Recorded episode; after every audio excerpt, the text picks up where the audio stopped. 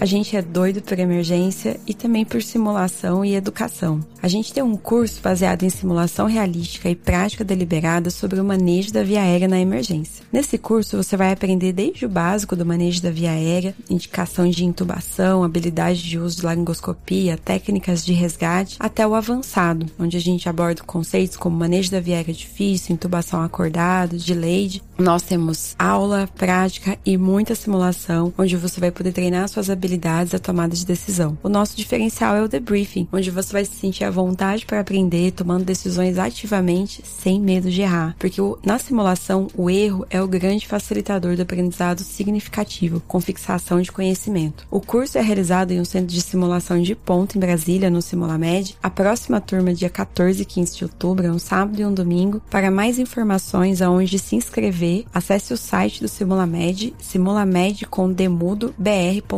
simulamedbr.com ou entre no Instagram do Emergência Rules ou no Instagram do Simulamed, onde tem o um link direcionando para a página onde você pode fazer sua matrícula. Eu vejo vocês lá.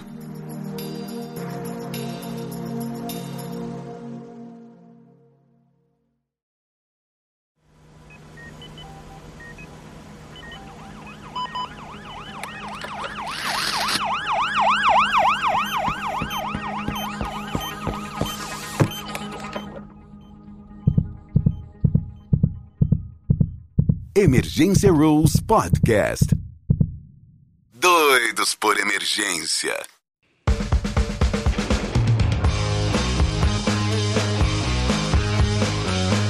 Oi, gente, aqui é a Julie, eu sou médica emergencista em Brasília, sou supervisora da residência de medicina de emergência aqui da SES do Distrito Federal, sou também editora fundadora do blog Emergência Rules e também trabalho em dois hospitais, a Sala Vermelha aqui em Brasília, um hospital público e um hospital privado. E estou aqui mais uma vez com vocês no podcast para falar sobre medicina de emergência, porque nós somos doidos por emergência. E comigo eu tenho duas convidadas especiais que vocês já conhecem do nosso último episódio. A gente vai continuar falando sobre o uso do oxigênio no departamento de emergência, agora de uma forma mais focada. E aí, Laura, como é que você tá nessa noite, nesse, com esse céu estrelado e esse calor? É, gente, esse calor aqui em Brasília realmente não tem jeito. Bom, oi gente, tudo bem? É, meu nome é Laura, eu sou residente do primeiro ano de emergência é, aqui de Brasília e estou muito feliz de estar aqui para gravar né, essa continuidade do nosso podcast em conjunto com a Daiane, nossa querida fisioterapeuta. E aí, Dai, tudo bem? Oi, gente, tudo bem? Meu nome é Daiane, eu sou fisioterapeuta, trabalho no, numa sala vermelha, no Hospital Público de Brasília. Sou colega da Julie, estou aqui de volta com áudio melhor e é isso aí. Muito bom, e ela vai fazer uma palhinha no final desse episódio. Não percam os últimos segundos, tá? Que tem uma surpresa especial nos últimos segundos de todos os nossos podcasts. Vai ser maravilhoso.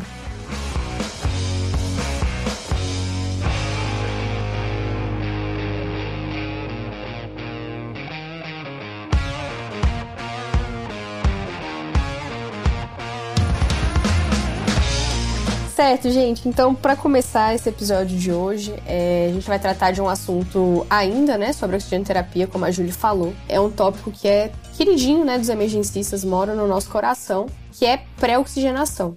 Então, para começar a falar desse assunto, Dai, é, define pra gente o que é pré-oxigenação para você. A pré-oxigenação, é, de uma forma muito simplória, é você oferecer oxigênio a 100% para o seu paciente antes de você entubá-lo. Eu gosto de pensar que é sobre prever o risco é, do que esse paciente vai, como que esse paciente vai cursar durante a intubação, principalmente os pacientes que a gente vai é, intubar em sequência rápida, que são pacientes que têm indicações muito claras e que são pacientes que podem é, evoluir com a hipoxemia grave durante esse, esse momento, né? Então, é uma forma segura de você intubar o seu paciente de uma forma calma e tranquila, mesmo sendo uma urgência. Perfeito. Acho que é a forma é, ideal da gente começar a pensar sobre o que é pré-oxigenação. Eu acho que isso entra que é a pré-oxigenação é feita para o procedimento. Então, se vai entubar, sequência rápida, tem que fazer pré-oxigenação. Se vai entubar, tem que fazer pré-oxigenação. É, então, não é, ah, vou escolher esse paciente vou fazer. Não, isso é algo que é justamente sobre isso. É sobre você prever risco. Eu adorei essa definição. E falando sobre prevenção de risco, né, a gente consegue entrar no porquê que a pré-oxigenação é importante. Né? Então, o objetivo, né, um dos objetivos da pré-oxigenação é aumentar o tempo de apneia segura. Né? O que, que esse tempo quer dizer? É o momento desde a indução do paciente, né, que é feito, que são feitas as medicações, e o paciente entra em apneia, né, até aquele período no qual a gente aguarda o tempo de ação das medicações, para assim prosseguir com a laringoscopia.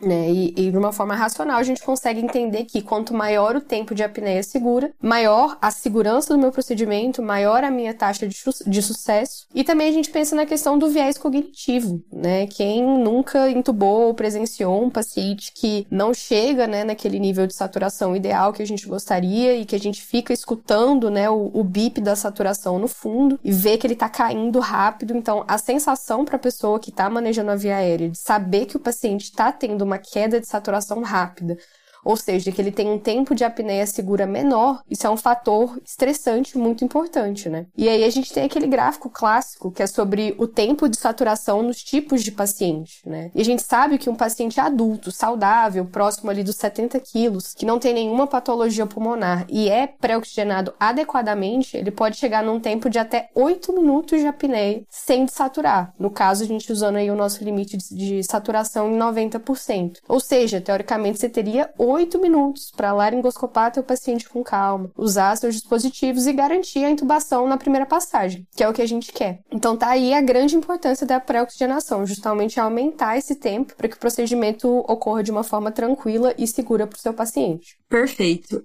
Eu sou um pouquinho velha, então tenho aí completando agora 13 anos de medicina trabalhando. E então é uma coisa que, enfim, a gente sempre vai falar, a gente vai ficando velha, a gente vai contando o caos. E quando eu aprendi sobre intubação, né, na, na faculdade, é claro que a intenção não era que eu fosse virar um especialista em intubação, era para eu virar uma médica generalista e depois me especializar, né. Mas o que acontece há 13 anos atrás, isso acontecia muito mais e ainda acontece e ainda vai acontecer por algum tempo, é que a gente precisa trabalhar na emergência, que é o, o local onde a gente encontra mais fácil, né, o médico quando se forma plantão, porque né, inicialmente, a gente não tinha ali um especialista é, focado que queria, né, tá ali na emergência. Então, é era fácil você ter disponibilidade de ter plantão. E aí a gente vai trabalhar na emergência e, eventualmente, por mais que você pegue, né, um plantão no, né, entre aspas, muito entre aspas, ah, tranquilo, enfim, tem pouco paciente grave, não é uma sala vermelha, ainda assim, eventualmente, você precisa entubar alguns pacientes. E eu não tive essa formação, essa visão, é, e isso é um, é, um, é um ressentimento que eu tenho, porque eu acho que eu deveria ter tido essa, essa leitura, eu acho que eu deveria ter tido essa. Alguém deveria ter abrido os meus olhos para que intubação é um procedimento complexo que envolve várias etapas, não só a laringoscopia, e nunca, nunca, nunca foi discutido com a gente sobre pré-oxigenação, esse preparo para o paciente. Então, você tinha que, a gente, claro, evitava, né, entubar o paciente o máximo possível para, enfim, não ter, não ter que fazer um procedimento de alto risco ali, sem habilidade. E não se falava sobre pré-oxigenar, sobre estabilizar, enfim, nada. E aí você ofertava o oxigênio do jeito que estava, sem pensar, né, nisso de forma é, sem estar sem tá procurando de forma ativa fazer esse procedimento e induzir o paciente a fazer o procedimento da forma não ideal. Então, estudando sobre é, intubação, entendendo que existe todo um preparo, enfim, toda uma técnica sobre isso, e não é, isso não é algo novo, não foi a medicina de, de emergência que inventou, claro que não, isso enfim, as intubações do centro cirúrgico, me deparar com esse conhecimento sobre a importância de você pré-oxigenar e preparar o paciente é, antes foi assim, mais blowing para mim. Foi extremamente. E uma sensação de ressentimento. Assim, tipo, ah, por que não me falaram isso antes, né? Por que não me mostraram aonde eu deveria estudar sobre isso? E é isso, sim. Você entender que a pré-oxigenação não é se o paciente está desaturando ou não. A pré-oxigenação é eu vou entubar esse paciente, então eu vou fazer um procedimento, então eu tenho que fazer a pré-oxigenação para evitar um risco que eu sei que é possível. Muitas vezes eu posso prever esse risco e algumas vezes, por mais que a gente tente fazer preditor de viária difícil, a gente não pode prever. Mas é, o, o risco está lá. Por exemplo, chegou um paciente, um AVC, tem nada no pulmão, está saturando 98% em ar ambiente. 98%, eu poderia chamar isso uma saturação boa. Avaliei meu paciente, não tem preditor de via aérea anatomicamente difícil, então eu não estou prevendo que vai ser difícil intubar esse paciente. Então, na minha cabeça, vou levar 30, 40 segundos para laringoscopar e intubar. Faço a medicação, e quando a gente está falando aqui de sequência rápida, que é a modalidade que a gente mais usa na emergência, faço a medicação, esse meu paciente para de respirar, é isso que eu quero. Então, eu faço essas medicações, faço indução e relaxante muscular para facilitar a intubação, então eu estou fazendo isso ativamente. E aí meu paciente não está respirando, está consumindo ali o resto de oxigênio que ele tem no pulmão, e aí eu não consigo intubar. Eu não previ que era uma viária difícil, e aí é. E aí eu não consigo intubar, eu não consigo intubar, o meu paciente não tem reserva, a saturação vai caindo rapidamente e meu paciente fica em risco. Lembrando que quando meu paciente desatura abaixo de 90%, cada segundo que passa, ele desatura mais rápido, é uma queda vertiginosa. Então, de 100 até 90 é uma queda mais lenta, né? E é mais lenta ainda se você pegar oxigênio, que é o que a Laura explicou, explicou muito bem, que é, é isso, né? Que é o tempo de apneia seguro, é o tempo que meu paciente satura acima de 90%, que é o tempo de segurança do procedimento. Abaixo de 70%, quando meu paciente satura abaixo de 70%, ele perde neurônio começa a perder neurônio. E neurônio é uma perca irreversível, não regenera, acabou, perdeu. Além disso, abaixo de 70%, eu já começo a ter complicações cardíacas, hemodinâmicas. Meu paciente piora, pode fazer hipotensão, parada cardíaca, arritmia e parada cardíaca. Então, eu quero eu, eu induzi isso. Então, eu fiz uma medicação e aí eu não consegui intubar, meu paciente saturou e entrou em risco. Por isso que é uma situação extremamente delicada, porque é um procedimento que o médico indica e ele tem que saber lidar com as consequências. Então, a pré-oxigenação não tem nada a ver com se o paciente está bem, o pulmão, se não está, se tem saturação. É claro que isso, se o meu paciente tem uma doença pulmonar, vai influenciar na forma que eu vou pensar que eu tenho que escolher uma pré-oxigenação avançada. Mas não, não é sobre isso que a gente avalia para indicar ou não pré-oxigenação. Então, a pré-oxigenação é indicada sempre que eu vou fazer um procedimento, o procedimento de intubação. Então, vou intubar meu paciente, eu tenho, eu sou obrigado a fazer pré-oxigenação. E aí é importante a gente entender o que, que é pré-oxigenação. Porque pré-oxigenação, como a Daya falou, não é só ofertar oxigênio. Eu tenho que ofertar oxigênio a 100%. Né, Laura? Isso. Acho que uma coisa ouvindo a fala da Júlia, que é muito importante, dá um desespero, né? Imagina, você vai entubar o paciente, ele não fez uma pré-oxigenação adequada, por mais que ele não tenha nenhum preditor, e aí você tem dificuldade na laringoscopia, o paciente começa a desaturar, e aí você sabe que abaixo de 90 vai cair mais rápido e seu paciente está em risco. Então acho que isso é uma coisa que ficou muito clara para mim, assim, depois que né, entrei na residência, comecei a, a estudar sobre o manejo da via aérea, é que intubação envolve um conhecimento teórico gigantesco, né? Tem muita coisa a ser discutida e prático também, porque é um conhecimento que a gente precisa praticar para conseguir a habilidade. Mas acho que tem dois pontos que são assim fundamentais para você evitar o máximo de falha possível, que é justamente você aprender a pré-oxigenar o seu paciente, porque isso te garante uma maior, uma maior taxa de, de sucesso em primeira passagem, e saber resgatar o teu paciente caso você não consiga, porque isso pode acontecer, né? Então você tem que dominar a pré-oxigenação, como você também tem que dominar as técnicas de resgate. E todo o resto, lógico, né? Mas só enfatizando a importância disso. É porque a gente fala, a gente está falando muito sobre a segurança de um procedimento, porque é, você não vai apenas entubar o paciente, mas é, todo o processo de uma sequência rápida e a depender do quadro clínico do paciente, vai depender muito de como você vai preoxigenar ele. Porque se você estiver preoxigenando não pré-oxigenar um paciente direito e ele começar a desaturar e ele chegar a 90 e começar a cair a saturação muito mais rápido, você não tá, não é só você não conseguiu entubar ou você não conseguiu prever que era uma via aérea difícil e etc. É sobre os danos que a gente vai causar para o paciente a partir do momento que a gente deixou ele em apneia. E é marcante as compli é claro, é claro que as complicações para o paciente são as mais importantes. Sim, sem sombra de dúvidas, isso é o que a gente tem que pensar primeiro. Mas é, é marcante a sensação de desgaste emocional que dá quando a gente vê um procedimento mal preparado. Assim, a equipe fica extremamente abalada quando as coisas dão errado, né? Porque, principalmente, porque é diferente quando o paciente, por exemplo, chega parado e você tem que reanimar e correr atrás e fazer as coisas, né?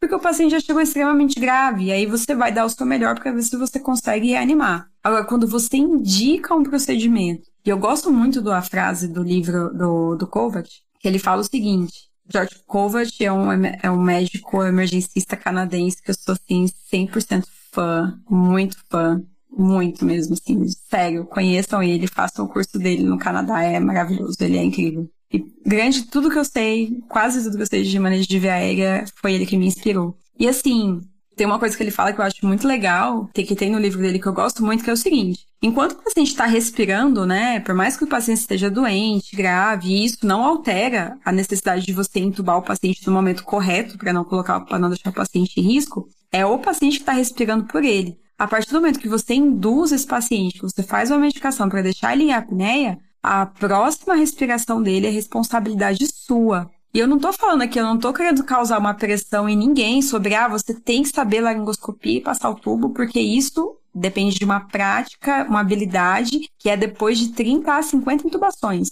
Eu tô falando sobre saber pré-oxigenar e saber resgatar o paciente, que é muito mais importante. As pessoas, elas subvalorizam muito saber o que é um resgate e saber pré-oxigenar. Que é todo mundo laringoscopar e passar o tubo, sendo que essa é uma habilidade mais difícil e menos importante nessa situação que o paciente está em risco. Então é muito importante saber o que é uma pré-oxigenação e saber fazer bem feito.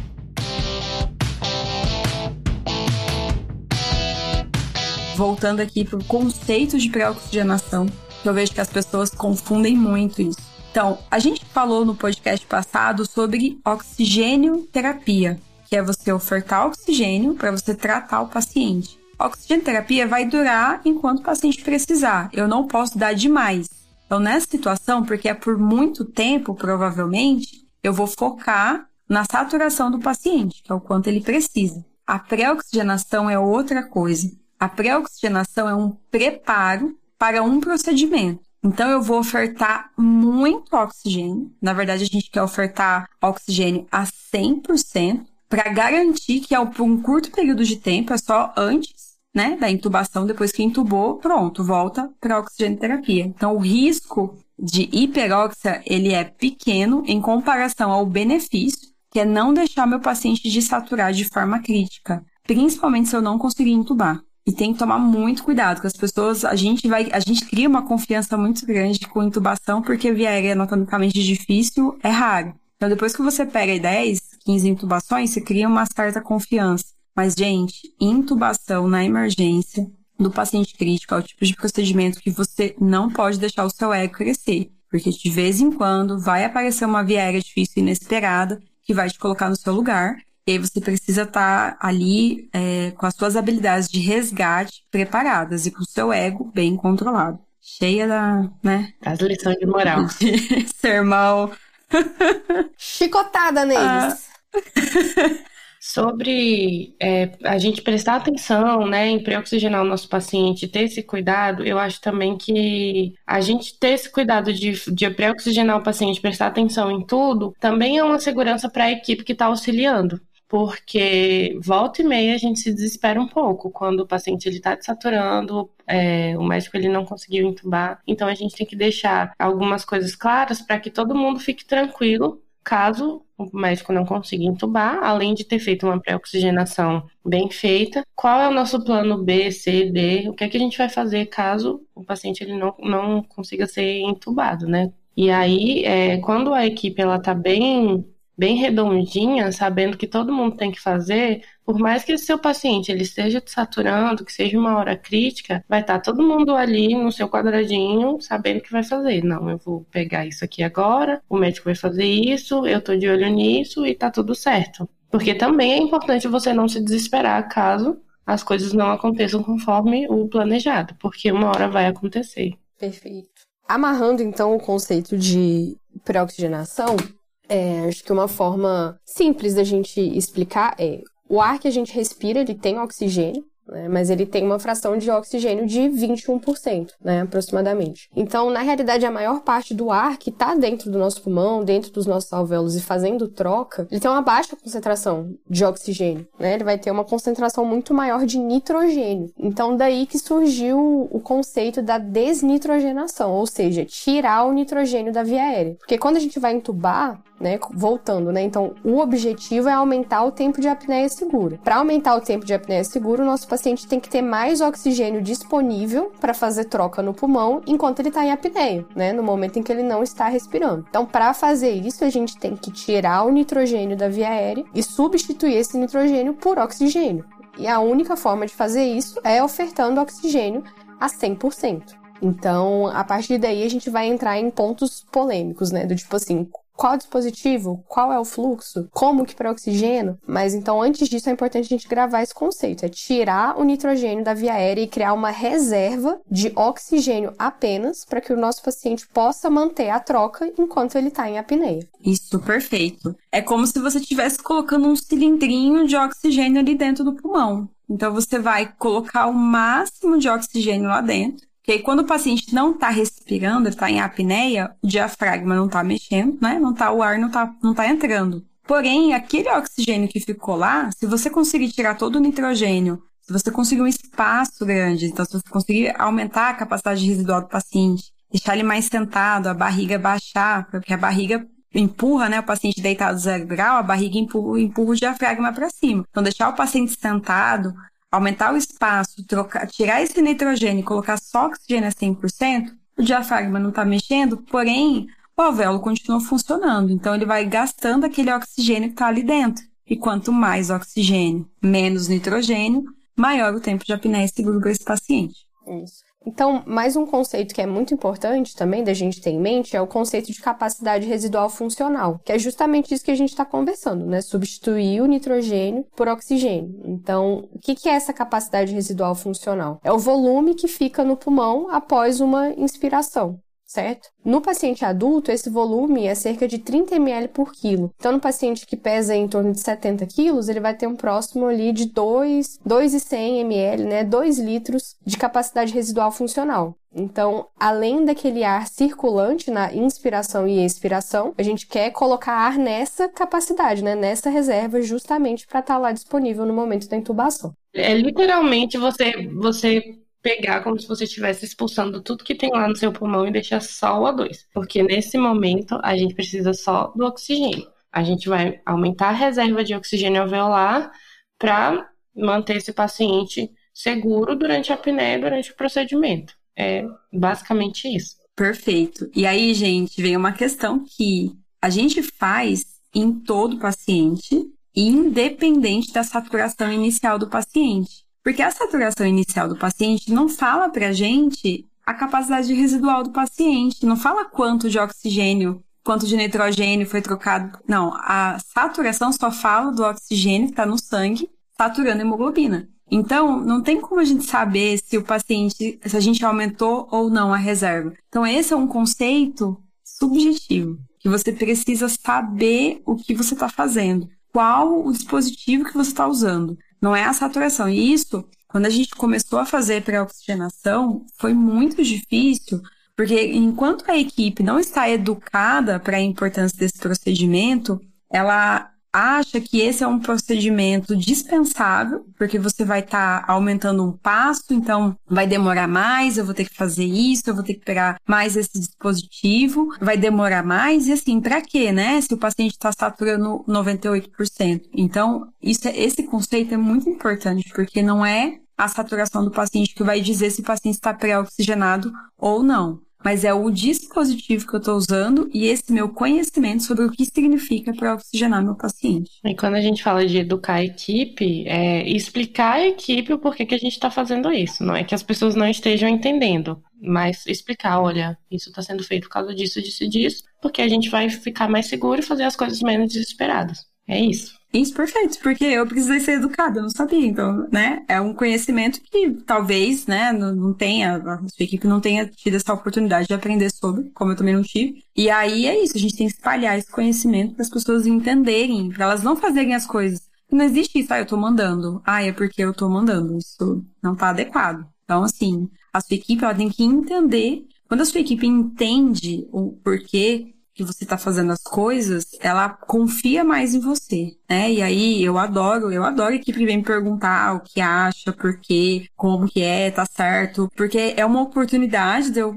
inspirar ela, né, a correr atrás desse conhecimento. E assim, eu, eu vejo isso que a minha equipe é sensacional, a minha equipe de Santa Maria não tem igual. Sinto muito para vocês não poderem trabalhar com uma equipe igual essa. Então, é sobre isso, sabe? É 10 anos, então eu tô lá há 10 anos, é 10 anos de construção de uma relação de confiança, onde eu acolho todas as, as dúvidas e aprendo muito com eles e vice-versa. E é sobre isso, assim. Então, quando eu falei educar, não foi sobre, ah, eu tô, ai, sou maravilhosa, tô ensinando todo mundo, não é sobre isso. É. Até porque a gente não faz nada sozinho. Então, é, quanto Perfeito. melhor relacionamento você tem com a sua equipe, mais fácil as coisas vão ser feitas. E assim, e eu me deparei muito com resistência, sabe? Sobre pré-oxigenar no começo, assim, é, de, da, da equipe realmente achar desnecessário. Eu me, me deparei muito com isso. Mas isso mudou, né? Então, assim, é, é isso mande esse podcast para sua equipe, para as pessoas, conversem sobre, é, enfim, né, vamos espalhar a palavra da pré-oxigenação. E como a Julie falou no início, não é, não é nada fonte vozes das nossas cabeças. São pessoas que estudaram sobre isso e elas publicaram artigos para orientar a gente. Olha, se você fizer desse jeito, vai ser melhor. E de fato, quando você observa, você faz, você experimenta, você vai ver que vai ser muito seguro para você, para sua equipe e para o seu paciente, que é o principal ali, a pessoa que está na sua mão e que depende de você ali naquela hora.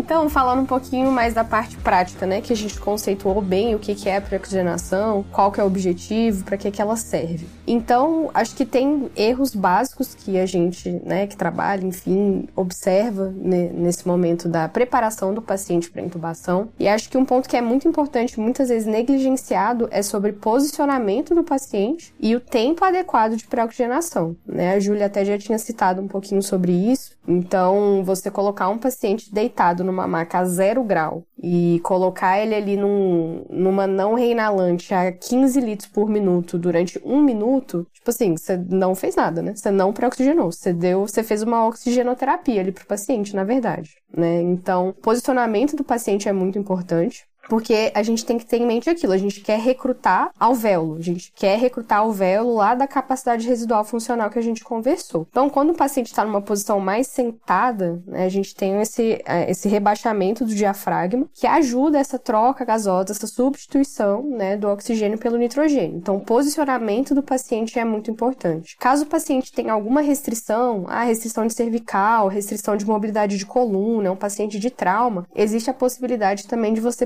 posicionar ele em Trendelenburg, né? Que é com, com os pés para cima e a cabeceira para baixo, porque isso também ajuda no, no recrutamento alveolar. E além disso, sobre o tempo, né? Ah, qual que é o tempo adequado? Então, a gente sabe que o tempo mínimo para a gente fazer a pré-oxigenação é de 3 minutos. Então, geralmente, o que é adequado é você optou, decidiu pela intubação, né? Lembrando, a decisão de intubar é uma decisão clínica do médico que está atendendo aquele paciente. Então, você decidiu por intubar. A gente tem os nossos sete P's, né, da intubação. O primeiro deles é a preparação e o segundo a pré-oxigenação. Mas eu, como a gente faz isso na prática, né? Como a gente faz isso dentro da nossa residência? A partir do momento que a gente decidiu pela intubação do paciente, a gente já coloca o nosso dispositivo de pré-oxigenação, que a gente vai conversar mais, né, no fluxo adequado, para a gente já ganhar esse tempo, porque eu sei que eu tenho que ter um tempo mínimo de 3 minutos. Então, geralmente, isso vai ser o tempo no qual eu vou separar os meus materiais, vou preparar as minhas medicações, vou preparar a minha equipe, vou dividir as funções de cada um durante a intubação. Então,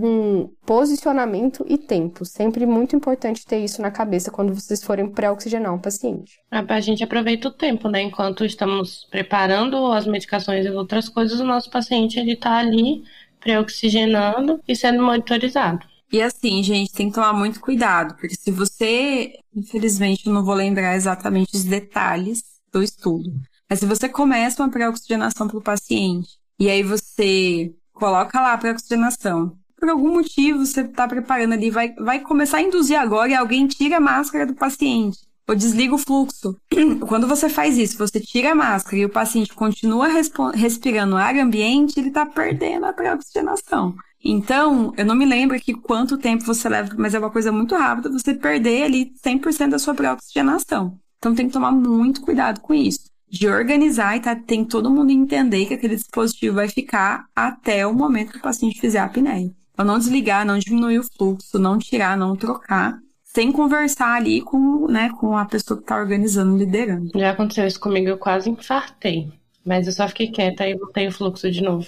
Dá uma dor no coração, né? Você fala, pô, vou ter que começar tudo de novo. Tudo de novo. Porque é isso. Então, se você. Não é assim, ó, eu fiz e aí, pronto, foi cinco minutos, o paciente está pré-oxigenado para sempre. Não, eu tenho que. Tem que ser cinco, três a cinco minutos mantendo aquele, aquele dispositivo, né, daquela forma, até o momento que você for começar a laringoscopia. Você deixa lá até você começar a laringoscopia. Então, se fez a medicação, induziu, o paciente parou de respirar, aí você pode tirar o dispositivo. Essa perda rápida da saturação, para mim, faz um paralelo, por exemplo, no paciente que está parado, né? A gente está lá comprimindo o tórax dele. Quando você para a compressão, a pressão de perfusão coronariana cai abruptamente, né? E aí depois você tem que voltar a comprimir para ela ir subindo gradativamente. Então a pré-oxigenação é mais ou menos a mesma coisa. Se o dispositivo saiu, alguém esbarrou na máscara, esbarrou no oxigênio, desconectou a mangueira, enfim, vai ter que começar de novo, gradativamente, para a gente conseguir, entre aspas, saturar ali os alvéolos, né, com o oxigênio. Tem uma definição também que se o paciente fizer oito respirações, é, respirações completas, ele também está pré-oxigenado, mas eu acho que isso não entra na emergência. É improvável que o seu paciente crítico consiga fazer essas oito respirações completas antes de você entubar ele.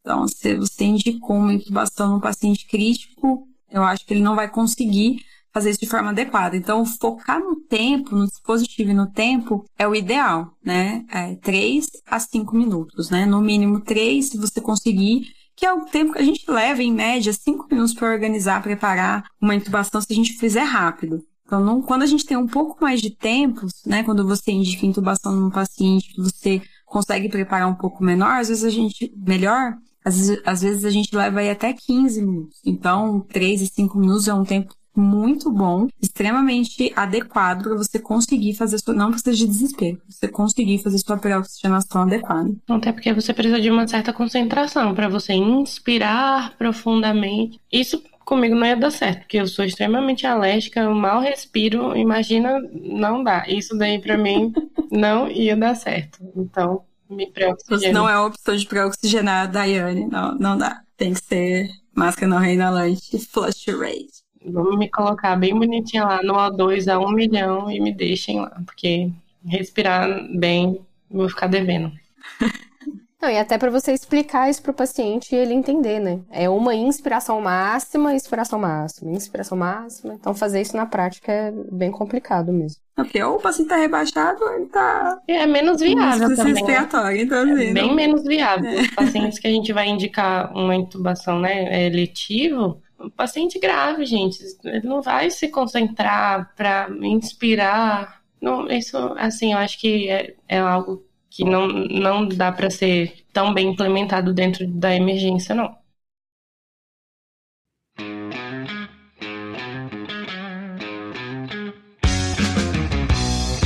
Então agora vamos falar sobre como fazer a pré-oxigenação. Mas antes de a gente entrar em detalhes, eu gostaria que vocês falassem do fundo do coração de vocês, de uma forma muito sincera. Qual que é o dispositivo de pré-oxigenação que você, Daiane, você, Laura, que vocês mais gostam? Máscara não reinalante. Na verdade, depende. Depende. Eu ia falar justamente isso, porque existem casos e casos, a gente não consegue generalizar tanto, mas é porque a máscara. Não, não, escolhe um, escolhe não, mas se você um. for pensar, não, pra eu ter no bolso assim. Um, dois, três. Vou contar até três, hein? Um, dois, três e. Máscara não reinalante. é o que você vai achar mais fácil e, e você vai conseguir fazer de um jeito melhor, assim, mais rápido, porque se você for optar, às vezes, por uma VNI ou até por um catéter nasal de alto fluxo, por exemplo, na VNI você vai ter que montar, procurar uma máscara, adaptar para o paciente. O alto fluxo você vai ter que colocar, montar, esperar aquecer. Então, assim, são coisas que às vezes demandam tempo que você não teria usando a máscara não reinalante. Então, o mais prático e eu acho que o melhor é a não reinalante, a queridinha do momento. Muito bem. Mas e aí, Laura? qual, como que é essa máscara não inalante, qual fluxo, o que, que muda do Ambu, BVM? Eu queria fazer um, um meme, assim. Sabe aqueles memes que é um pessoal segurando uma placa no meio da rua, assim, de papelão? Sem falar nada, só segurando uma placa. A minha ia ser máscara não reinalante a 15 litros, não para oxigênio paciente. Essa esse ia ser o meu meme. Porque assim, a gente vê isso comumente todos os dias e aí depois que você estuda, né, sobre a pré-oxigenação, por isso que é importante você conhecer os seus dispositivos e o objetivo do procedimento que você está fazendo. Então, como a gente falou, a gente precisa de oxigênio a 100%, em alto fluxo. A máscara não reinalante, por definição, quando você oferta 15 litros, ela vai te oferecer uma FiO2 máxima ali, 70, 75%. Então, a máscara não reinalante a 15 litros, ela não é adequada para pré-oxigenar o nosso paciente. Então, daí que vem o conceito de flush rate, que o que, que isso quer dizer? Né? Quer dizer a oferta de oxigênio em alto fluxo. A máscara não reinalante em si nada mais é do que uma máscara de plástico acoplada a um reservatório. Essa máscara, a gente sabe na prática, ela não fica perfeitamente vedada, né, no rosto do paciente. Por mais que você puxe o elástico, tente segurar ali no rosto dele, enfim, ela não fica 100% vedada, né? E ela também tem aquelas válvulas que teoricamente são válvulas unidirecionais. Então, quando o paciente inspira, a válvula fecha, justamente para não misturar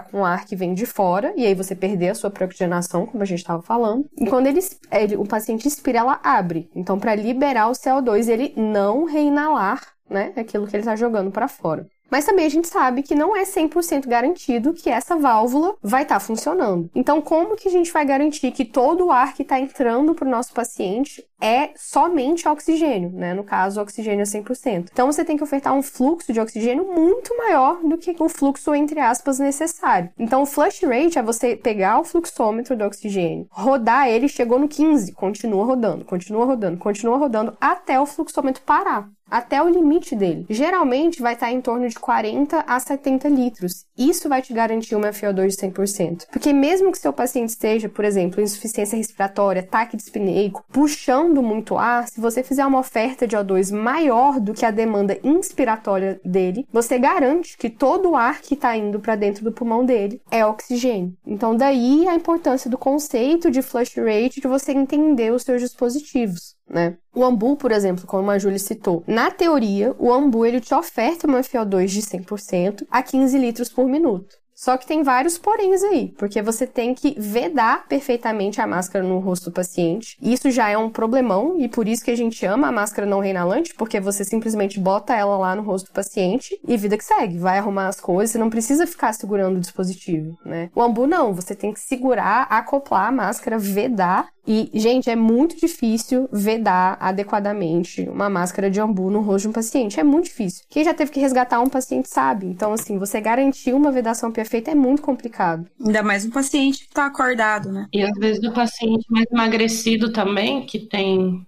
depressão aqui nas bochechas, nossa, é difícil. Uhum. É, uma, é uma, uma luta e pensar nessa perspectiva do paciente, né? O paciente que não está totalmente rebaixado, você ficar segurando um dispositivo e fazendo pressão no rosto dele, é uma sensação muito desconfortável. E também tem que garantir a vedação de todo o equipamento, da máscara, do conector do ambu, do reservatório, que a gente também não consegue garantir isso. Então, também na prática, vou para oxigenar com ambu, que como a gente está falando aqui, não é a melhor opção, mas também ofertar oxigênio em alto fluxo, flush rate, para você é, evitar perder, né, esse ar, ter mistura de ar nessas possibilidades de escape que a gente acabou de citar.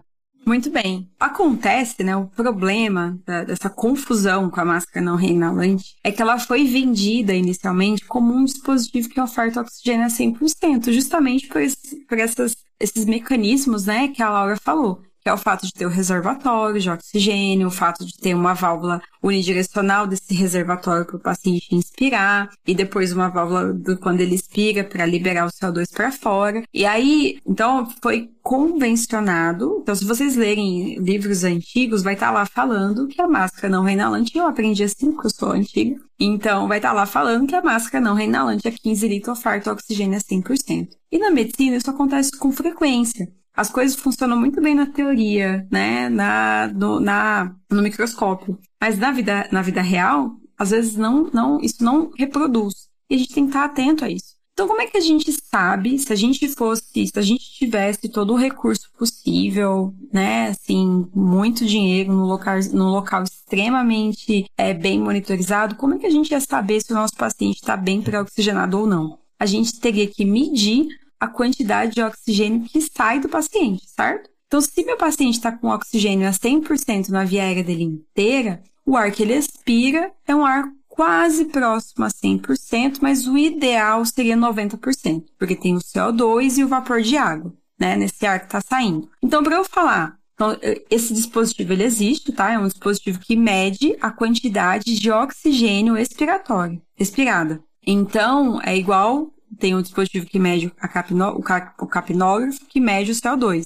Então, tem um dispositivo que mede o oxigênio. Então, para eu falar que meu paciente está bem pré-oxigenado, eu teria que medir, então é o oxigênio é, exalado teria que ser de 90%. E aí, o que, que a gente fez? É, foram feitos vários estudos com a máscara não reinalante a 15 litros e eles viram que com a máscara não reinalante a 15 litros, o paciente não tem um, um oxigênio exalado próximo de, 100, de 90%, na verdade, muito abaixo disso. E aí chegou à conclusão então, a 15 litros, essa máscara ela oferta só de 60% a 70%, 75%, como a Laura falou. Isso quer dizer o quê? Que ficou um espaço aí muito grande é, de que a gente poderia estar para oxigenar esse paciente melhor. Então, a gente tem estudos mostrando que não para oxigênio. Aí a gente imagina o porquê. O porquê é que, porque não veda, quando o paciente está...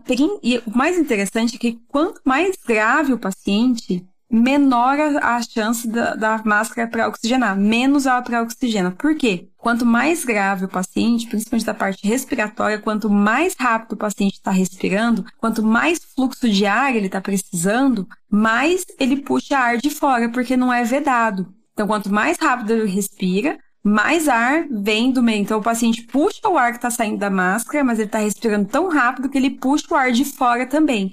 Esse ar de fora seria muito legal se vocês conseguissem me ver movimentando as mãos, porque, né, tá super interessante isso daqui. então, quando puxa o ar de fora, mistura com o ar da máscara e aí você não consegue, não chega 100% lá no, na, no pulmão do paciente. Porque tá, tá, o paciente está puxando tanto ar que mistura diminui. E aí por isso que a FO2 é diminuída de tão rápido que o paciente está respirando. E aí, então, para a gente vencer isso, vencer essa dificuldade, a gente deve aumentar o fluxo da máscara, para o fluxo da máscara ser tão rápido, tão alto, que quando o paciente puxar muito ar, não vai dar tempo, porque está indo tanto ar na cara dele que não vai dar tempo de puxar o ar de fora. E aí, de novo, a gente tem estudos mostrando que sim, quando você coloca a máscara não reinalante no flush rate, que é, vem do inglês, né, que é no fluxo alto, fluxo alto máximo seria? Ou, e a gente chama aqui no Brasil de uma forma bem didática, que é no talo. Então, quando você liga o oxigênio no máximo possível, que vai ser, a gente imagina, né, na nossa, no nosso fluxômetro, que vai ser acima de 40 litros, a gente gostaria que fosse 60, mas não tem como a gente ter certeza, são acima de 40 litros. Aí, sim, a gente tem uma, uma, um oxigênio exalado de próximo de 90%. Então, por isso que a máscara não reinalante, ela tem que, quando a gente vai usar ela para fazer pré-oxigenação, ela tem que ser no flush rate ou no talo. É, flush rate no inglês, em Brazilian português we say no talo. Exato. E aí, assim, quando o paciente vai ser entubado no box, você sabe, porque você passa pela porta do box e você escuta o tal do oxigênio no talo. Então, se a pré-oxigenação tá bem feita, você tá ouvindo o oxigênio de fora ali do box de emergência. O Felipe que o diga, ele sempre acha as intubação assim. Parece que ele fareja assim, e do nada ele chega lá, o que, que você tá fazendo aqui? E esse é, não, é, a gente sempre sabe quando vai entubar um paciente por conta disso. E é muito interessante porque aí vem outro desafio, né? Porque daí você tem que convencer a equipe que aquele barulho irritante, porque ele é um pouco irritante mesmo, é assim mesmo, é necessário e tem que deixar. Acho que onde a gente trabalha, o povo tá tão acostumado que é só um detalhe.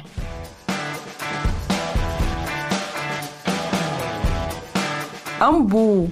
Eu não gosto do ambu para pré-oxigenar. E é uma, uma discussão que a gente tem com frequência. Então, geralmente, foi da mesma forma, né? Eu aprendi que o ambu, a gente ia entubar, o que a gente fazia era isso.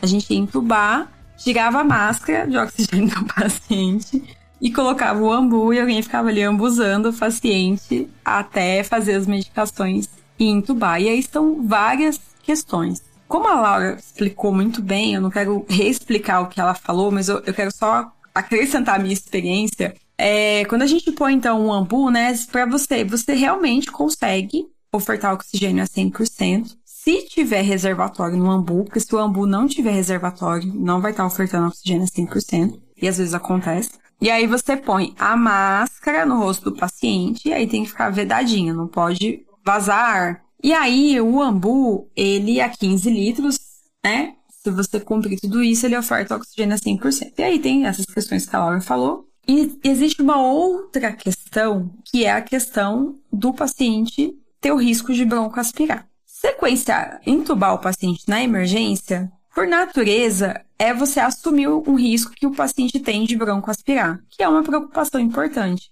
Porque se vai secreçãozinha do estômago do paciente, vômitos, enfim, pro pulmão, pneumonia, pode ter pneumonia, né? Pode infectar e isso piora o desfecho pro paciente. Então a gente tem que evitar, se a gente puder, que o paciente broncoaspire. E por natureza, o paciente que ele vai ser entubado na emergência é um paciente que não escolheu a hora de ficar doente, né? Então, às vezes o paciente comeu ali uma feijoada, saiu de moto, bateu a cabeça e chegou rebaixado, tem que ser entubado. O paciente comeu ali. Sempre é uma feijoada, né? Eu gosto tanto de feijoada, não posso falar mal de feijoada. O paciente comeu ali um frango assado e ele sofreu um infarto. E aí chegou lá com o estômago cheio e tem que ser entubado, né? Então a gente não consegue garantir que o paciente vai. A gente não vai esperar, olha, chegou aqui, né? Tá TCE, tá com Glasgow de 6. Vamos esperar das 6 horas de jejum. Isso não pode acontecer na emergência. Você tem que entubar o paciente na hora. E aí a gente, então, sabendo disso, a gente tem que avaliar o risco do paciente broncoaspirar e evitar o máximo possível fazer pressão positiva na via aérea do paciente, que significa ambusar o paciente antes da gente é, induzir a intubação, então enquanto o paciente está respirando. Tem muitas.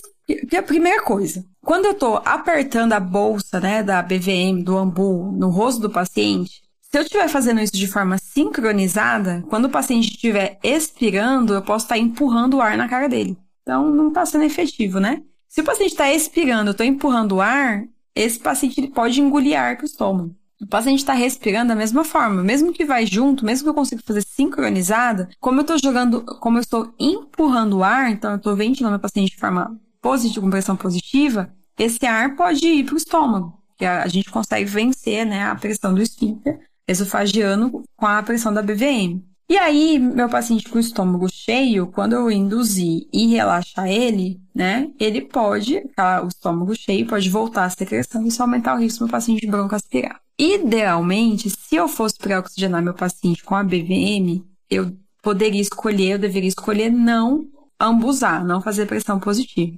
Porém, eu tenho que garantir que a minha BVM funciona no meu paciente que está respirando espontaneamente, que depende da marca, do modelo. Significa o quê? Que quando o meu paciente inspira, a válvula abre e oferta o oxigênio. Tem BVM que faz isso de forma automática, né? Tem BVM que não, que tem, isso depende da marca e do modelo. Então, tem, tem BVM que eu tenho que fazer, eu tenho que apertar para o oxigênio sair. Tem BVM que o paciente tem que fazer muita força inspiratória, então o paciente tem que estar tá respirando muito bem para essa força inspiratória puxar o oxigênio. Ou seja, é muito difícil, gente. Eu não consigo garantir se isso vai dar certo. Tem risco do paciente branco aspirar, eu não vou estar tá fazendo direito, é uma pessoa a mais, não vai estar tá vedado, o paciente vai começar a ficar agitado, balançando a cabeça, não vai dar. Então, assim, eu não posso falar que tá errado usar a BVM, mas eu posso falar aqui para quê, né? Usa.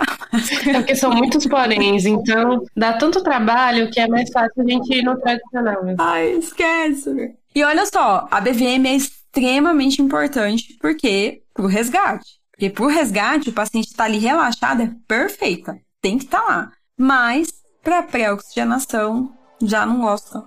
E eu acho que assim, não vai. Eu acho que sempre vale a pena você abrir uma máscara não reinalante ali para oxigenar. Também acho, concordo.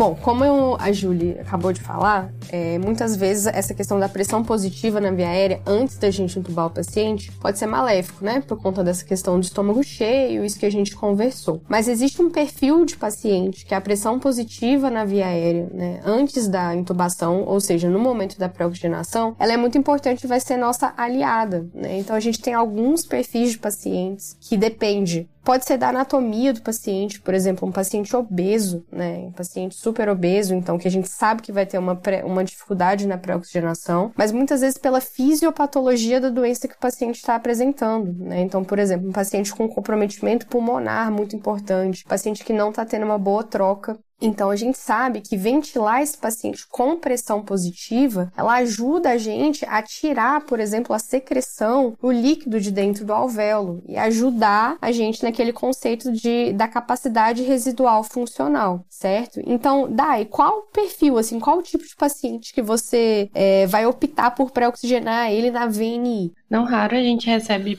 pacientes que a gente vai lá, tá pré-oxigenando no ano reinalante e ele não vai saturar ele não vai saturar. E isso já aconteceu inclusive com a gente em uns plantões aí atrás, o paciente ele não vai saturar, gente. Então, é, você tem que saber indicar né, a sua terapêutica. A gente gosta muito da máscara no reinalante, a gente sabe que ela funciona bem, mas vai ter paciente que a gente não vai conseguir preoxigenar bem com o no reinalante. Por exemplo, um paciente obeso, como a Lara citou, ou um paciente que tem uma pneumonia muito grave, já chegou numa insuficiência respiratória importante, vai ser o paciente que a gente vai optar por colocar uma pressão positiva. Isso. A gente quer um paciente saturando 100%, porque isso mostra pra gente que realmente tem um monte de oxigênio ali. Então, se eu tô ofertando oxigênio a 100%, garantir uma reserva, é o, o dispositivo e o tempo. Só que tem alguns pacientes que não vai saturar acima de 95%. A gente quer 100%, mas a gente tolera para começar uma intubação até 95%, né? Caso o paciente tenha uma dificuldade, uma doença aí que impeça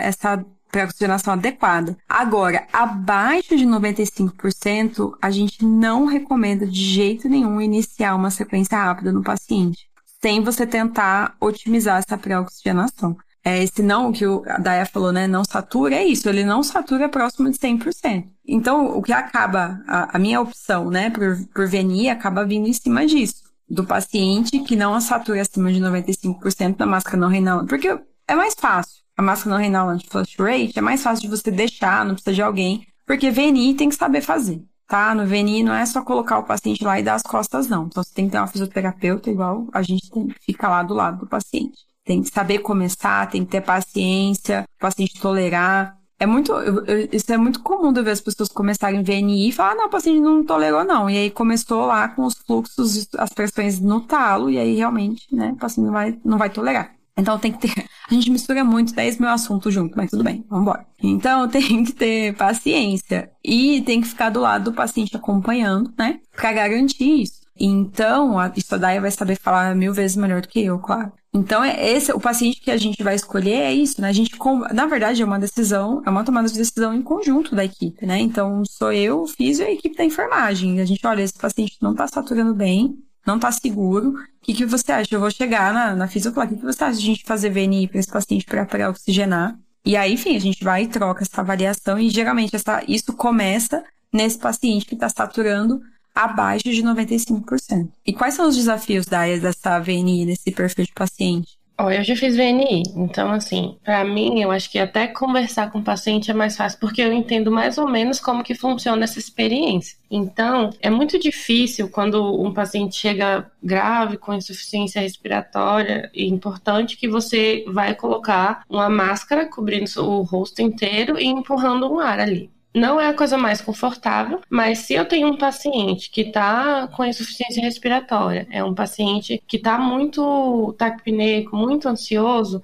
vai ser muito mais difícil de adaptar esse paciente. Então, inicialmente eu opto por pegar e colocar, iniciar com pressões mais baixas e explicando para o paciente o que é que eu estou fazendo demanda um pouquinho mais de tempo, mas é porque a gente precisa garantir que esse paciente, né, que esse procedimento inteiro seja seguro. Então, inicialmente eu começo com uma pressão mais baixa, explico o que é que vai acontecer e instituo a terapia e vou ajustando a partir da resposta do paciente. Algumas vezes a gente vai precisar ficar lá segurando a máscara no rosto do paciente, porque ele está muito agitado, porque ele está muito ansioso, e a gente não, assim, a gente precisa ser um pouco mais ágil. Mas o ideal, assim, que para mim, pelo menos, é a gente iniciar com as pressões mais baixas e sempre explicar para o paciente o que é que vai acontecer. Porque se você chegar e colocar uma máscara no rosto dele e só isso, ele vai estranhar porque não é confortável. Não é a pior coisa do mundo, mas não é uma coisa confortável. E para você fazer VNI, aí quando a gente fala de fazer VNI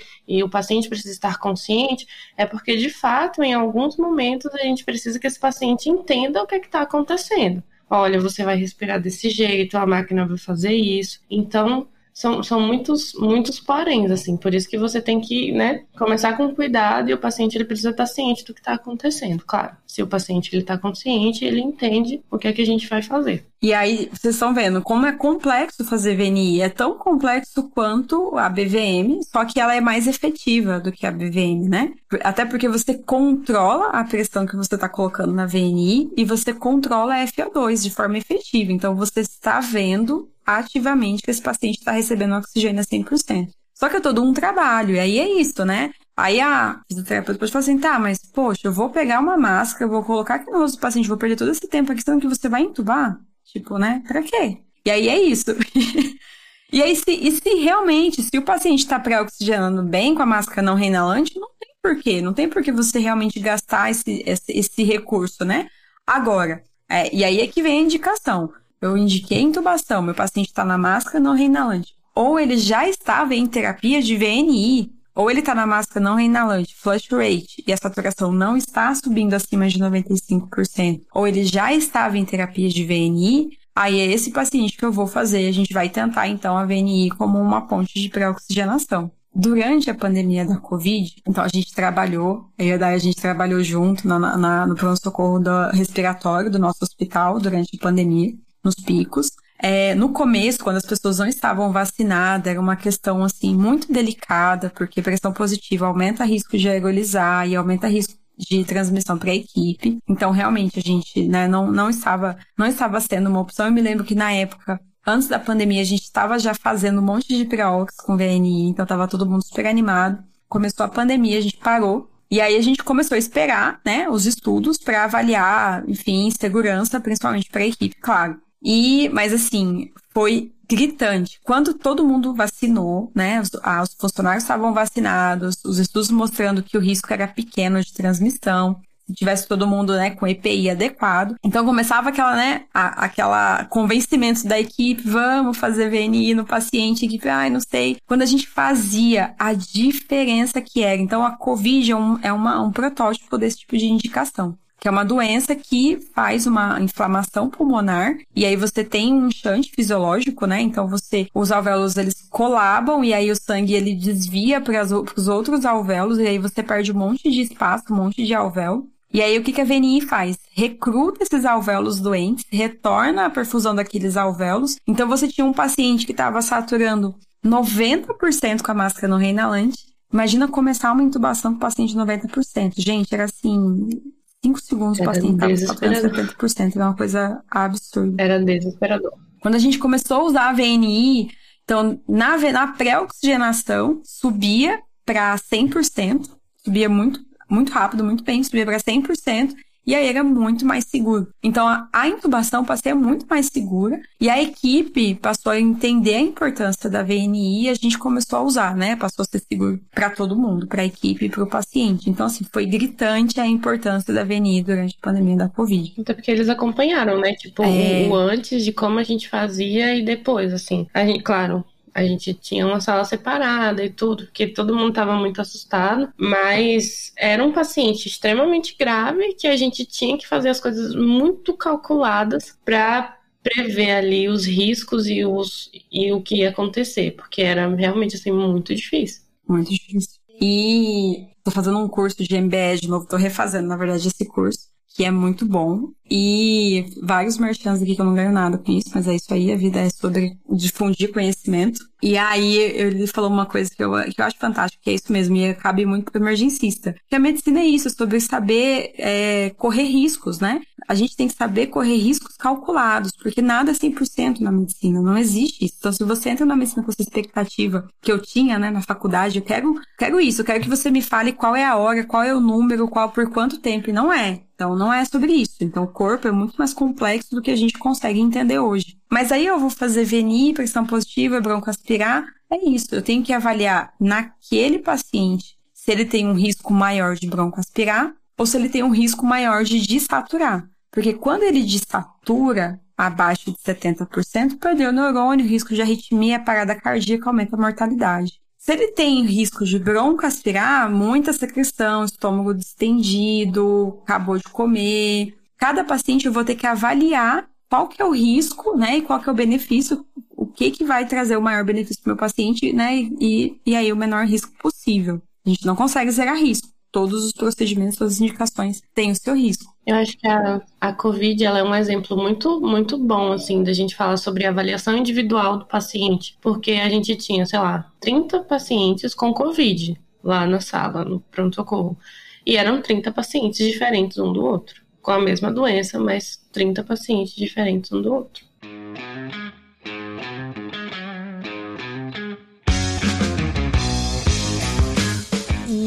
Então a gente falando desse paciente, né, que tem um risco de saturação rápida, a gente tem mais um mecanismo que pode ajudar além da pré-oxigenação na VNI, né, ou seja, pré-oxigenação com pressão positiva, que é a tal da oxigenação apneica, né, que também não é um conceito novo, não é um conceito que foi inventado por emergencistas, mas que vem sendo colocado em prática, né? E gostaria que fosse colocado mais em prática ainda do que é atualmente, de que como que funciona, né, a pré-oxigenação apneica? Qual que é a ideia? No momento em que você induz o teu paciente, então você está lá pré-oxigenando ele, você fez as medicações, então induziu e relaxou seu paciente. Ele vai ter um tempo, como a gente falou, no qual ele vai estar tá em apneia, no qual você está aguardando o efeito das medicações para você laringoscopar e fazer o procedimento. Nesse momento em que teu paciente está em apneia, ele ainda está tendo troca alveolar, né? Lá dentro, lá no pulmão, no alvéolo, está tendo passagem do oxigênio do alvéolo para o capilar pulmonar e passagem de CO2 do capilar pulmonar para o alvéolo. Ele continua fazendo troca, mesmo que o paciente não esteja respirando. Então, a partir daí, surgiu esse contexto de oxigenação apneica, porque existe um fluxo de ar que está continuamente puxando o oxigênio para a via aérea. Então, a ideia é você manter um catéter nasal no paciente. É, inicialmente, quando o paciente ainda tem consciência, ali, em torno de 5 litros por minuto, que é o tolerável, né? A gente sabe que ele passando de 6 litros no catéter nasal passa a ser muito desconfortável para o paciente, machuca a mucosa, o catéter não fica na posição ideal. Mas, inicialmente, então, com 5 litros, e a partir do momento que você faz as suas medicações, você aumenta esse fluxo para 15 litros por minuto, para garantir que exista um fluxo de ar da via aérea superior do seu paciente para a via aérea inferior, mesmo enquanto ele está em apneia. Para que, que serve, né, então, a oxigenação apneica? Ela é mais uma ferramenta para aumentar o teu tempo de apneia segura. Então, se ela é mais uma ferramenta que é para ajudar na segurança do procedimento, teoricamente ela deveria ser usada em todas as intubações, né? Não necessariamente nesse paciente que tem maior risco de desaturar, mas principalmente no paciente que tem maior risco de desaturação, é muito importante que a gente lembre, né, de fazer a oxigenação apneica E aí na prática, Dai, como é que faz, né? Onde é que liga o oxigênio, onde é que bota, como que funciona? Idealmente, se a gente está usando né, o fluxômetro para uma máscara não reinalante, a gente precisaria de dois pontos de O2 dois pontos com fluxômetro. Algumas vezes a gente não tem, aí a gente opta por conectar o catéter nasal na bala de oxigênio e ligar a 10 litros assim que a gente, por exemplo, tirar a não reinalante. A gente tira a não reinalante imediatamente liga o catéter nasal para continuar mantendo esse alvéolo aí cheio de oxigênio e garantir a troca e minimizar o risco de desaturação. Um ponto que é muito importante, para que o ar passe da via aérea superior para a via aérea inferior, a via aérea do nosso paciente tem que estar tá pérvia, né? Tem que estar tá patente. Então, a gente precisa fazer as manobras de abertura de via aérea. Não adianta você colocar o catéter nasal e teu paciente está com o queixo para trás. Porque aí o ar que está ali na via aérea superior não vai chegar. Então, o paciente induzido, bloqueado, posiciona, né? Faz a manobra de elevação do queixo, né? Enfim, o jaw thrust também para garantir que tem uma perviedade da via aérea. Vou fazer um pouco de advogada do diabo aqui. Saiu uma revisão recente mostrando que teve, na verdade, mostrando não, teve uma dificuldade de mostrar é, o benefício da oxigenação apneica, apneica, uma revisão da Cochrane, de forma generalizada.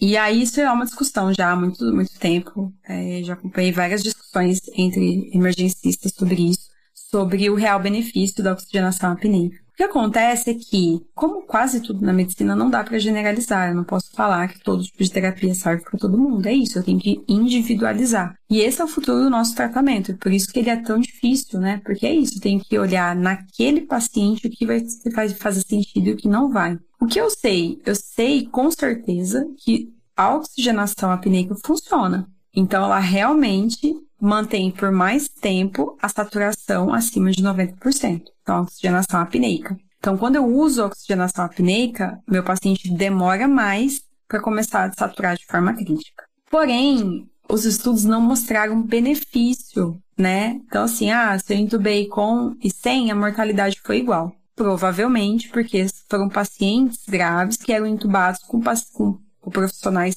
é, altamente competentes que intubavam rápido. Então, realmente, se você, se você tem um paciente bem pré-oxigenado, né, e você, a gente geralmente intuba um paciente, uma pessoa que tem uma habilidade ok, ela vai intubar entre 30 e 40 segundos, mas 30 segundos é um tempo bem, bem razoável. É, não tô falando que você tem que intubar nesse tempo, tô falando que você tem que pré-oxigenar o seu paciente. Mas é um tempo razoavelmente rápido. Então, é, se você fizer isso, você não usou a pré-oxigenação apneica, então ela você fica com a sensação de que ela não teve benefício. Porém, se você não previu, né, ou até tentou, mas na hora era uma viera difícil, e você vai usar uma, duas, três laringoscopias, realmente a oxigenação apneica nesse, nesse cenário, ela mantém por mais tempo a saturação. Então você ganha um tempo maior para suas tentativas de laringoscopia. E tem um estudo que eu acho, tem uma análise de um estudo que eu achei muito interessante, que foi usando o catéter nasal alto fluxo como oxigenação apneica, que também dá para fazer. Que você usaria já para oxigenar e já manter a oxigenação apneica. E aí eles viram que quando usava o catéter nasal de alto fluxo, na verdade era igual, foi igual o endpoint, né? Então, foi igual a saturação, não, não teve diferença porque os pacientes eram intubados rápidos. Porém, no paciente que usou catéter nasal de alto fluxo, teve uma maior taxa de intubação em primeira tentativa. E, e eles atribuíram isso nessa análise de que o intubador se sentia mais seguro, porque ele estava sentindo ele tinha a sensação que ele estava usando um dispositivo melhor, e aí por ele se sentir mais seguro, ele é, tava, ficava mais calmo e aí conseguia entubar o paciente na primeira tentativa. É uma forma de você analisar, né? Então, esses dados. Porque assim, não faz sentido. Por que, um, o cara nasal ia facilitar, né? Deixar mais fácil? Não. Então, enfim, são várias, tem vários viés nessa análise, mas é uma forma de pensar. Então, na pior das hipóteses, né? Se você, se você não conseguiu entubar o seu paciente, né? Se você por algum motivo precisou de mais tempo, você ganhou ali, então, por mais que você seja um excelente intubador, isso pode acontecer, então você ganhou ali mais tempo. E essa sensação de que o paciente está mais seguro também vai te deixar mais seguro, garantindo que você consegue também fazer essa, esse procedimento em primeira passagem. Então, assim, eu não fui bem uma advogada do diabo, né? Eu acabei sendo a favor do cateter do, da oxigenação apneica. Assim, o R1 ele quer segurança, porque experiência ele ainda não tem muita. Então, assim, cateter, é, a oxigenação apneica para mim faz muito sentido. Assim, sempre que posso, estou usando.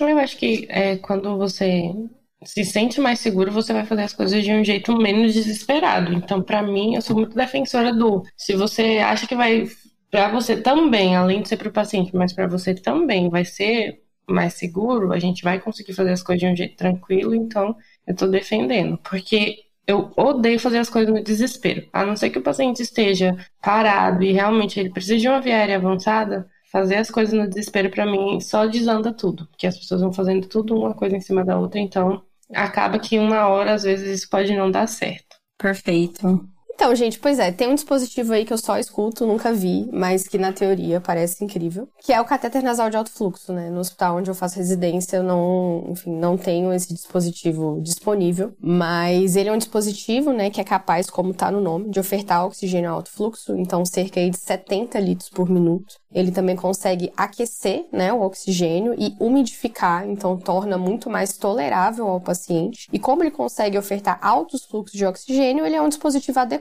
para fazer pré-oxigenação. Né? E como é que funciona, Dai, na prática, o uso do catéter de alto fluxo? Então, geralmente, terapeuticamente falando, a gente vai ofertar 2 litros de oxigênio por quilo né, do paciente. Só que a vantagem dele é que a gente também consegue controlar a quantidade de FO2, né, de oxigênio que a gente vai ofertar para o paciente. Então, isso dentro da, da pré-oxigenação é o ideal para a gente, porque a gente quer que o paciente sature 100%, então a gente está oferecendo 100% de FO2. É um dispositivo um pouco mais confortável do que, por exemplo, a VNI, porque a gente tem um fluxo alto de oxigênio, mas é, ele é aquecido, ele é umidificado, então dá para a gente conseguir fazer isso de um jeito que incomode menos o paciente. A gente oferta o fluxo, um fluxo alto, que a gente gera ali uma, uma PIP modesta, mas a gente está gerando, e oferta o, o oxigênio a 100%, que é o que a gente quer.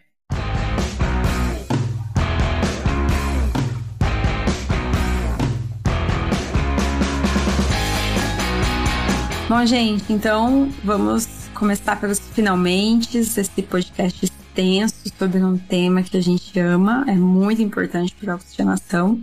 É, e aí, eu só queria falar um pouquinho sobre uma modalidade de intubação. A gente está falando de pré-oxigenação, ele cabe muito para a sequência rápida de intubação. Porém, existe uma, um contexto, que a gente falou aqui, citou um pouco, que é o paciente que está muito agitado. Às vezes o paciente está agitado por hipoxemia, às vezes o paciente não vai tolerar a VNI mesmo, mas ele tem uma doença pulmonar grave, ele está saturando, então ele precisa de pressão positiva para pré-oxigenar. Nesse cenário, a gente vai abrir mão de uma modalidade, a gente vai usar uma modalidade para poder viabilizar a pré-oxigenação, de tão importante que é a pré-oxigenação. Então, a gente vai fazer uma sedação leve, a gente vai dissociar o paciente para ele conseguir tolerar a VNI, para a gente conseguir para oxigenar esse paciente e entubar ele com mais segurança. Para vocês verem como que é importante a pré-oxigenação. Então, como é que é isso? Ah, eu tenho um paciente que eu preciso entubar, mas ele está agitado e está saturando é, abaixo de 95% com a máscara não reinalante flush rate.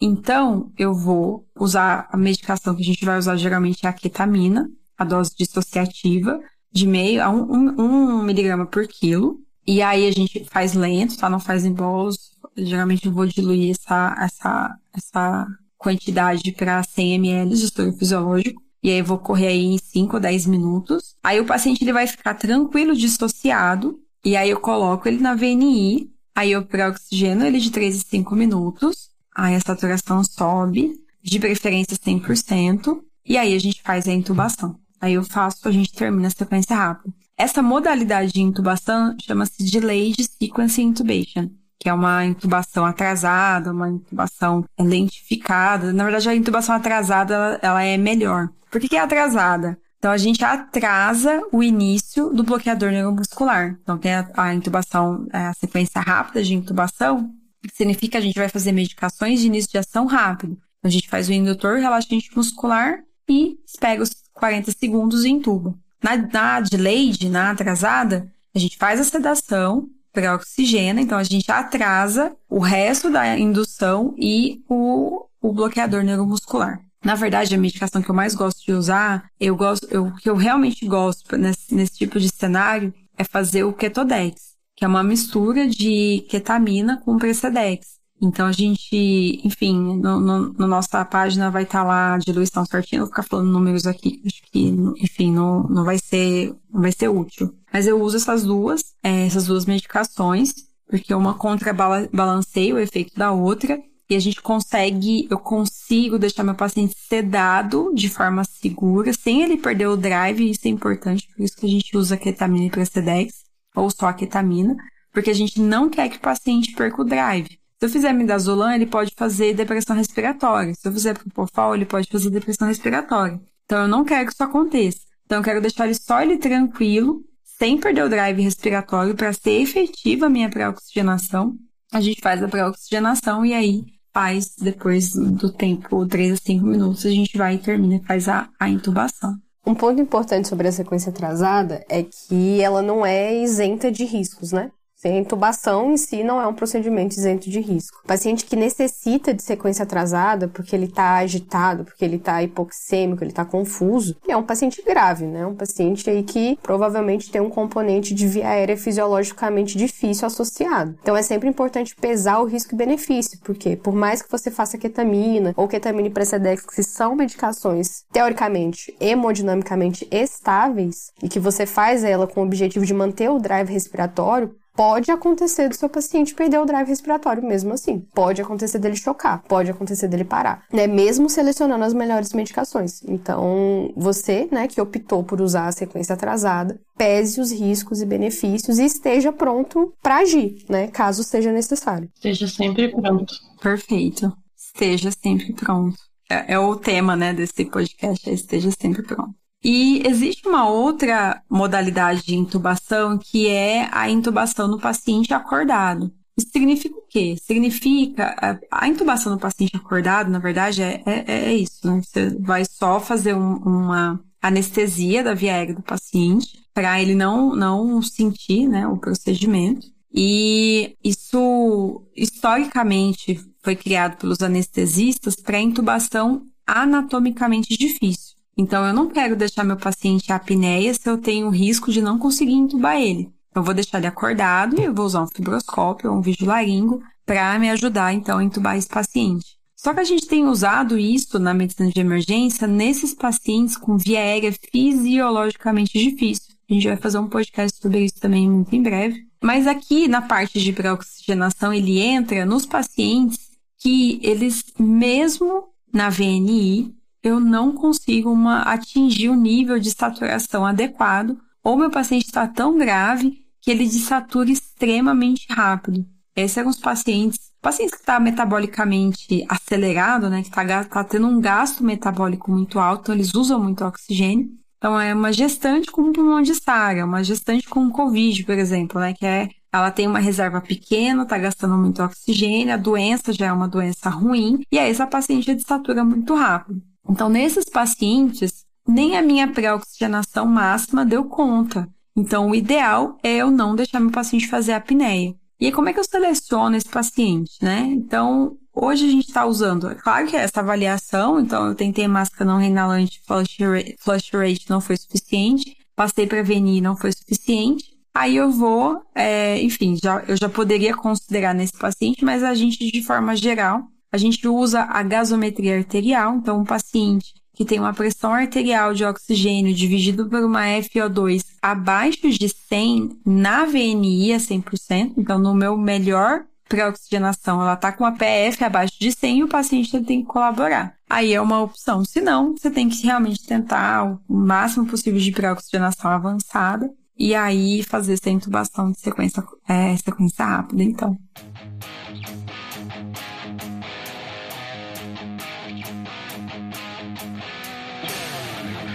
Gente, é um mundo, né? Pré-oxigenação, a gente tem muita coisa para falar, é muito difícil, mas o mais importante, eu acho que a minha mensagem final seria: sempre faça, sempre, sempre faça pré-oxigenação. Catéter nasal sozinho, catéter nasal simples sozinho não faz pré-oxigenação. Evitem usar o ambu para pré-oxigenar. Máscara no Reinalândia 15 litros não é pré-oxigenação. Então, invistam na pré-oxigenação de verdade e adequada a melhor de todas, máscara não reinalante no talo, flush rate, ou VNI FA2 de 100%, ou catéter nasal de alto fluxo. Sempre, toda intubação, independente da indicação, estejam precavidos, porque o lema aqui é... Como é que é Precaução. prevejam, prevejam o que pode acontecer, prevejam os riscos. Lembrem-se do tempo correto de pré-oxigenação. Não adianta também você usar o dispositivo certo, no fluxo adequado, durante um minuto. Você não vai garantir a saturação correta lá dentro do oxigênio, né? Então, respeitem o tempo de pré-oxigenação, posicionem seu paciente de uma forma adequada e lembrem-se que tudo isso é sobre segurança do paciente e você que vai entubar também conseguir se sentir mais tranquilo, né, durante o procedimento. Sempre que possível também, né, nas vias aéreas, que a gente sabe que tem um risco maior de desaturação. Lembre-se da oxigenação apneica, polêmica, né, enfim, várias discussões, mas ela demonstra que aumenta o seu tempo de apneia segura. E é isso que a gente quer, né? A gente quer ter mais segurança para entubar o nosso paciente. Então lembrem-se de usar também sempre que disponível.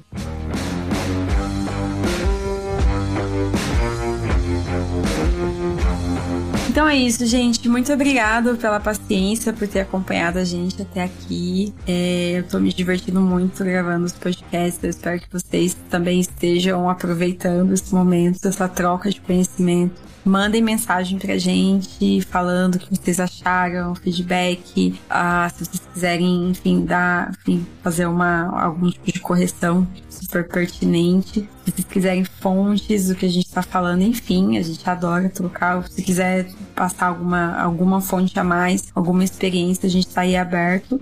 Eu amo falar sobre esse assunto, então é natural que sejam que é longo, né? E eu falo sem parar. Enfim, espero que vocês estejam gostando. É, e é isso, gente. Muito obrigada, meninas. É muito bom estar com vocês. Uh, e até a próxima. Um beijo. Tchau, tchau, gente. Muito obrigada. Tchau, muito obrigada. E até algum outro episódio.